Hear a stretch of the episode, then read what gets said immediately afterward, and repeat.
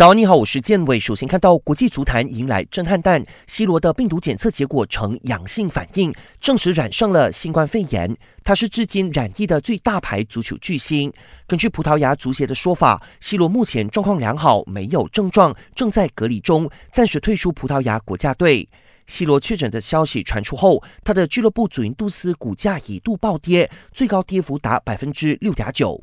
算上 C 罗，意甲目前已有三十名球员确诊感染新冠肺炎。疫情最严重的是热那亚，一共有十四名球员中招，其次是国米，有六人染疫。自疫情爆发后，世界羽联不是取消就是展延了比赛。今年唯一一场的顶级赛事——丹麦羽球公开赛，终于在昨天挥拍。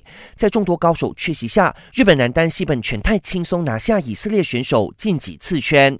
西班牙一姐卡洛里娜同样闯关成功。比赛今天下午三点继续进行，Astro 频道八幺四或八三四有直播，别错过了。想要观看更多更精彩的体坛动态，尽在 Astro。